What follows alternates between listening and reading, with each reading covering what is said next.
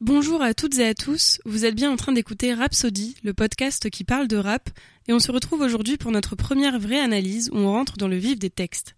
Et à cette occasion, on va parler d'un incontournable du rap français, vous l'avez vu dans le titre, j'ai nommé Necfeu pour Nick les Clones, paru dans son album Feu en 2015, un album qui a reçu le disque de diamant, soit la plus haute certification pour le rap.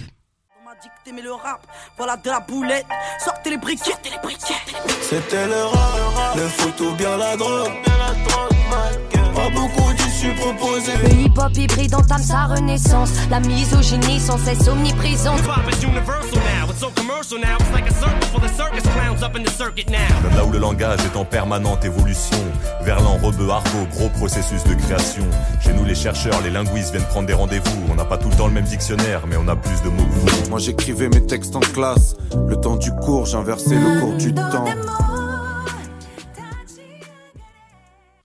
Nekfeu a grandi à Paris, il a aujourd'hui 33 ans, et il est connu dans le rap pour ses textes très travaillés et pour l'attention qu'il porte au jeu de sonorité en particulier. Son pseudo même met en pratique un procédé caractéristique du rap, qui est le verlan, et qu'on pourra étudier dans d'autres morceaux, puisque Nekfeu à l'envers c'est Fenech, soit son surnom. Le titre, Nick les clones, quant à lui, illustre parfaitement un autre enjeu majeur du rap, qui est de proposer des critiques de la société formulées dans un langage très familier, voire agressif. C'est une manière d'adopter une posture de double contestation, de double marginalisation, puisqu'en adoptant un langage non convenu ou officiel, on se place en marge des normes et linguistiques et sociopolitiques. Ici, Nekfeu mobilise la figure des clones pour incarner une société de consommation qui s'uniformise et s'abétit. Il nous raconte sa solitude parmi ses clones depuis l'école, et cela le conduit à adopter l'éthos d'une sorte de rappeur poète révolté et marginal pour prôner l'authenticité et la différence. Si le rap peut parfois paraître agressif, ici cette agressivité n'est que linguistique et réponse à une forme de violence bien plus vaste qu'art vécu et aux inégalités sociales. Je ne vois plus que des clones, ça commençait à l'école. À qui tu donnes de l'épaule pour t'en sortir? Ici tout le monde joue des rôles en rêvant du million d'euros et j'ai poussé comme une rose parmi les orties. Par la comparaison à la rose et aux orties, Nekfeu place déjà son rap sous le signe d'une certaine recherche poétique. Mais en fait, ce genre d'analogie euh, lyrique n'est pas si originel que ça dans le rap, contrairement à ce qu'on pourrait croire, et c'en est plutôt une marque de fabrique. Pour vous donner une idée, même les rappeurs aux lyriques les plus consternants, euh, comme par exemple VG Dream, donc c'est-à-dire celui qui a écrit le son Elle est bonne sa mère, entre autres, et eh bien même lui se fait des petites envolées lyriques euh, dans des morceaux comme Pansement, avec par exemple... donc ça fait très emprunté puisque ce langage poétique euh, coexiste avec un langage beaucoup plus familier, avec des jurons ou de l'argot, ce qu'on verra plus tard. Mais le rap souligne donc sa propre ambivalence de rappeur qui est aussi entre la figure du poète et celle du bandit. De la primaire au lycée déprimé, je me sentais prisonnier parce que les professeurs voulaient toujours me noter. Pourtant j'aimais les cours, j'étais différent de tous ceux qui me disaient soit tu subis, soit tu mets les coups. Moi je rêvais d'aventure, griffonnais les devantures, j'attaquais tous ceux qui m'étaient défendus. Rien n'a pété de toutes leurs émissions télé devant Dieu. Je voulais voir le monde avant d'être rappelé devant Dieu. Et Nekfeu donne ici une image de son rapport à l'école assez ambivalente. On peut repérer une forte isotopie de la scolarité avec primaire, professeur, qui est d'ailleurs un thème très récurrent dans ses morceaux comme dans Mauvaise graine, mais pas que. Et là, il donne une image qui n'est pas manichéenne, où il ne la rejette pas totalement parce qu'il affirme j'aimais les cours. Mais dans un autre morceau euh, qui est Rêve d'avoir des rêves, par exemple, il dit Dis-moi que fait l'école à part thé donc on sent qu'il y a quand même un rapport assez duel où il apprécie visiblement euh, l'apport de connaissances, mais pas la hiérarchie, l'autorité. Et ça rejoint ce qu'on disait tout à l'heure sur des rappeurs qui oscillent entre la figure du bandit et la figure du poète, puisque là, ajouté au fait qu'ils disent aimer bouquiner, ça lui donne une espèce d'éthos de jeune voyou intellectuel. Et c'est aussi comme ça qu'il parvient à s'affirmer comme rappeur, pas seulement dans la forme de ses textes, mais aussi dans leur fond, tout en se démarquant des autres rappeurs.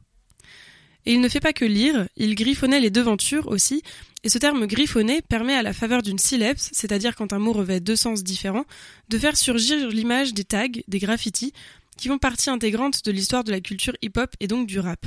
Ici, griffonner peut renvoyer au fait d'écrire à la va-vite, mais aussi de dessiner, ce qui nous permet de penser au tag, donc, qui est une forme de contestation.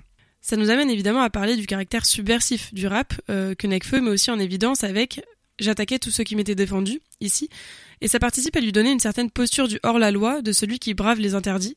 Ça rejoint aussi la conception historique du rap comme façon de résister avec l'écriture, autrement que via la violence physique.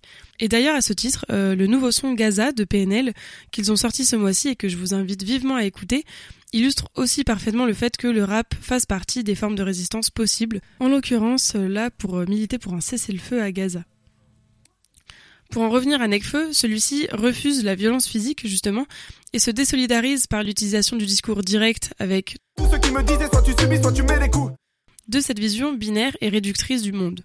Il semble effectuer un pas de côté par rapport aux positions qu'on attend des rappeurs dans nos stéréotypes, mais s'il refuse la violence, il ne l'invisibilise pas pour autant, et il en parle régulièrement dans ses textes, notamment de la violence des quartiers et des discriminations, et on va voir ça tout de suite.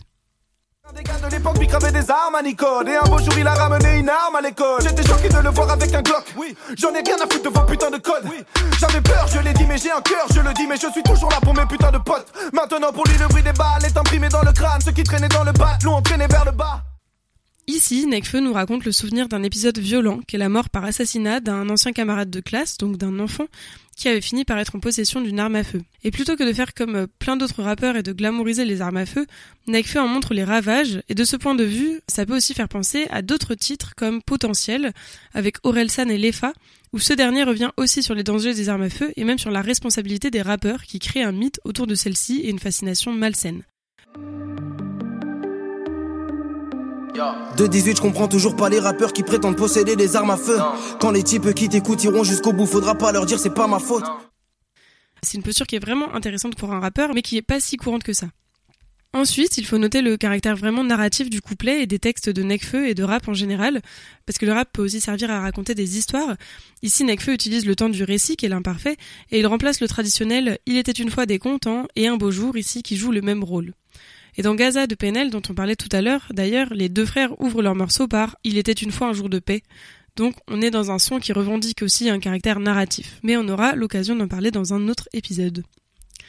Ensuite, on constate dans cet extrait de Nick les clones la présence d'argot et de formes argotiques, qui est une caractéristique spécifique du rap, avec les termes bicravet, glock ou encore l'apocope bat. Donc une apocope, c'est le fait de supprimer la fin d'un mot comme télé pour télévision. Et ça s'accompagne d'un registre très familier avec rien à foutre ou encore putain. Et tout ça participe à créer une authenticité au niveau linguistique, puisque c'est une façon de dire qu'en s'exprimant hors du langage convenu, on s'exprime hors des codes et donc de l'artifice, et donc que ce qu'on dit exprime nos vrais sentiments. Mais ça participe aussi bien sûr à inscrire Nekfeu dans une certaine communauté dont il se revendique par ses différents choix langagiers. Et ça montre aussi que l'agressivité du langage peut refléter une violence vécue sans pour autant la prôner, puisqu'ici Nekfeu se positionne à son encontre. Donc le rap euh, n'est pas forcément une musique de violent. On a aussi une forte concentration de figures de continuité phonique, c'est-à-dire de répétition de sons, avec les paronomases, donc c'est-à-dire des mots qui phonétiquement sont presque bah, homophones, entre bat et bas par exemple, ou des allitérations, des assonances, c'est-à-dire des répétitions de sons de consonnes ou de voyelles. Tout ça étant la marque de fabrique de Necfeu. On a aussi des parallélismes, des rimes intérieures plutôt que finales. On le sait, le rap ne s'articule pas forcément autour de rimes traditionnelles, c'est-à-dire celles que vous avez apprises à l'école, les rimes riches, les rimes pauvres, euh, etc. Mais de toute façon, une partie de la poésie moderne euh, elle-même a déjà abandonné tout ça il y a longtemps. Donc le tout, c'est plutôt de créer une ambiance, une redondance sonore globale. Je n'aime pas quand je me promène et que je vois ce petit qui se fait traquer pour des problèmes de poids. Mais pour qui se prend-on de triste pantin J'ai Christ pensé pour que le Christ m'entende. Et dans nos cœurs, on est à l'ère de l'âge de glace. Et mais c'est plus qu'un personnage de H. On n'est pas des codes barres. T'as la cote sur les réseaux, puis ta cote barre. Nekfeu revient ici sur le harcèlement et sur la pression que peuvent représenter les autres élèves, dont on avait déjà eu un aperçu tout à l'heure avec l'idée de Donc déjà, c'est bien de parler de ça dans le rap, et en plus, il parle de grossophobie, quelque chose qui est presque avant-gardiste quand on voit qu'il sort ça en 2015, mais que la lutte contre la grossophobie, en tant que telle, n'a pris de l'ampleur que récemment, et que le terme même grossophobie n'a fait son entrée dans le dictionnaire qu'en 2019. Au-delà de ça, on remarque aussi euh, des références extra-musicales, donc ici à la série H, avec le personnage Aimé, et il refait ça plus tard avec une référence à Man of the Moon, avec le personnage Andy Kaufman, auquel il dit s'identifier, et ça aussi, c'est quelque chose de très récurrent dans le rap que de faire des références à une culture, donc euh, soit une culture populaire ici avec bah, la série H, mais euh, pas forcément, et de lier toutes ces références au jeu, donc à la première personne, pour s'y identifier. Ça permet pour le rappeur ou la rappeuse de se constituer en fait sa propre image et c'est une manière de se présenter indirectement, de faire valoir une culture euh, dont on se revendique. Un exemple frappant de ce point de vue-là, ce serait les premières phrases de Django dans son titre Oiseau. On a aussi une autre, euh, une énième figure de style, puisque euh, Nekfeu joue de l'homophonie du prénom aimer avec le verbe aimer, donc grâce à ce qu'on appelle un calembour poétique. C'est-à-dire qu'on s'attend à ce qu'il parle du verbe, mais non, il parle du prénom, et tout ça, ça déstabilise notre horizon d'attente, tout en nous faisant apprécier le jeu de mots. Finalement, on sent un ton très désabusé, désenchanté face à la société dans laquelle on vit et de laquelle il ne s'extrait plus. Car s'il était seul contre tous tout à l'heure, avec le jeu qui s'opposait au il, ici il dit on, avec euh, on n'est pas des codes barres notamment, ce qui permet à nouveau d'apporter de la nuance, puisqu'il n'est pas hors de notre société, bien au contraire, il s'y ancre fortement, et c'est justement ça qui le pousse à rapper. Necfeu alerte sur la course aux réseaux sociaux, à l'amour euh, qui n'en est pas, et à des choses finalement vaines. Ce sont des mises en garde qu'on retrouve beaucoup dans des discours bien plus conventionnels et plus reconnus que le rap, il faut le dire, souvent dans des milieux plus universitaires et de personnes plus âgées aussi. Ce n'est pas rare d'entendre ça dans le rap, et c'est aussi ce qui fait la force de ce genre, puisqu'il peut proposer des discours critiques, surtout. Le regard des gens t'amènera devant le mirage du miroir, mais moi j'ai la rage, ma vision du rap, elle est rare. Nekfeu parle du regard des gens, du mirage du miroir, donc contre le culte de l'apparence, des faux semblants et de l'hypocrisie, il nous invite par le rap à voir au-delà du miroir. Et pour ce faire, il se resingularise avec le moi, ma vision, j'ai, pour manifester à nouveau sa révolte et sa marginalité. Le titre se clôt par un extrait d'un discours de l'abbé Pierre, où celui-ci parle aussi des inégalités sociales et montre que la violence n'est pas là où on le croit. Et c'est d'autant plus intéressant de mettre ça à la fin d'un texte de rap, puisque la violence pourrait se situer non pas tant dans ces morceaux qu'on peut juger agressifs, que dans la société elle-même, et cette violence serait inégalement subie donc, Necfeu donnant ici l'exemple de ce camarade de classe mort alors qu'il était enfant. Necfeu effectue donc un métissage formel entre rap et discours, art et politique, témoignant de son engagement à travers ses textes. Il s'intéresse aussi beaucoup à l'alliance entre rap et chanson, comme on peut le voir dans certains de ses titres où il est en featuring avec des chanteuses comme Clara Luciani dans Aventurier ou Vanessa Paradis dans Elle pleut. Alors, est-ce que vous aussi vous écoutez Necfeu J'espère que le titre et l'analyse vous auront plu. Si cela vous a fait penser à d'autres morceaux dont vous aimeriez entendre parler ici sur Rhapsody, n'hésitez pas à nous écrire. On se retrouve bientôt pour un nouvel épisode. D'ici là, portez-vous bien et à bientôt sur Transistor. J'ai vu que le rap est à la mode et qu'il marche mieux quand il est sale. Bah faudrait peut-être casser les codes. Une fille qui l'ouvre, ce serait normal. Me demande pas si j'ai le bac, j'ai que le rap et je l'embarque, je l'embrasse, je le macar, je l'embrasse. J'ai écrit depuis petit. Les voyous dont tu parles, ils ont perdu noir. Le rap c'est un jeu d'échecs. Et les fous sont toujours au plus près du roi. Celle qui débarque au milieu de milliers de comme tu n'apprécies pas, tu commandes tes chums. Je viens de là où on aime le rap, cette musique qui transpire, qui sent le vrai, qui transmet, qui témoigne, qui respire. Je viens de là où il y a du gros son et pas mal de rimes amères. Je viens de là où ça choque personne qu'un groupe s'appelle Nick ta mère.